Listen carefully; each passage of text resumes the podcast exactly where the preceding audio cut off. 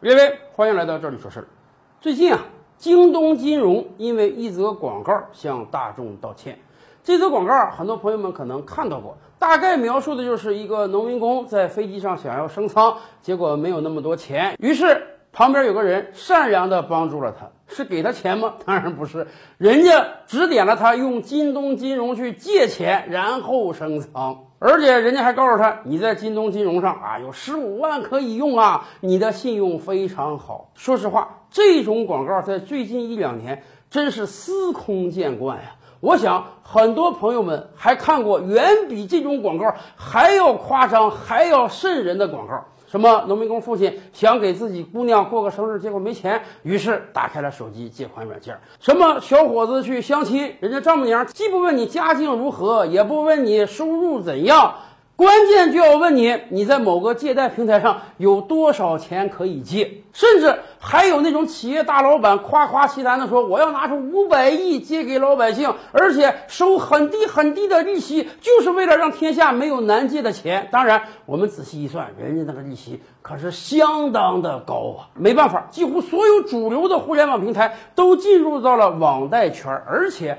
各家给出的最高额度也好啊，利息也好啊，基本都是相似的，没有什么差异化。所以，怎么让客户来找你借钱，而不是找别人呢？他们就靠各种各样广告，尤其是夸张出位的广告。在这些广告营造的空间中啊，简直你的人生巅峰就是你能在他家借二十万块钱。我们早就说这是个物欲横流的社会了，消费主义给我们布下了一个又一个陷阱，而各路网贷平台就在后面想把我们推到陷阱中去。但是这股风真得好好杀一杀了。所以京东也感觉到了自己这个广告不妥，因此向大众道歉。说实话，这种歪风邪气的广告现在不止在网贷圈。我不知道大家平时有没有看到一些在线教育的广告啊？很多在线教育品牌，人家已经扛过了网贷圈的大旗，人家那个广告也是要多出位有多出位，要多夸张有多夸张。在人家的广告营造中啊，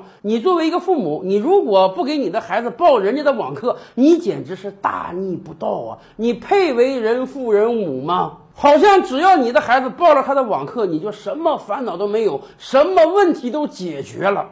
我们的广告什么时候变得这么赤裸裸、这么无耻了？说实话，有时候我挺怀念这个电视时代的广告的。啊，各路品牌人家的广告拍的还是很细腻、很有美感的，甚至。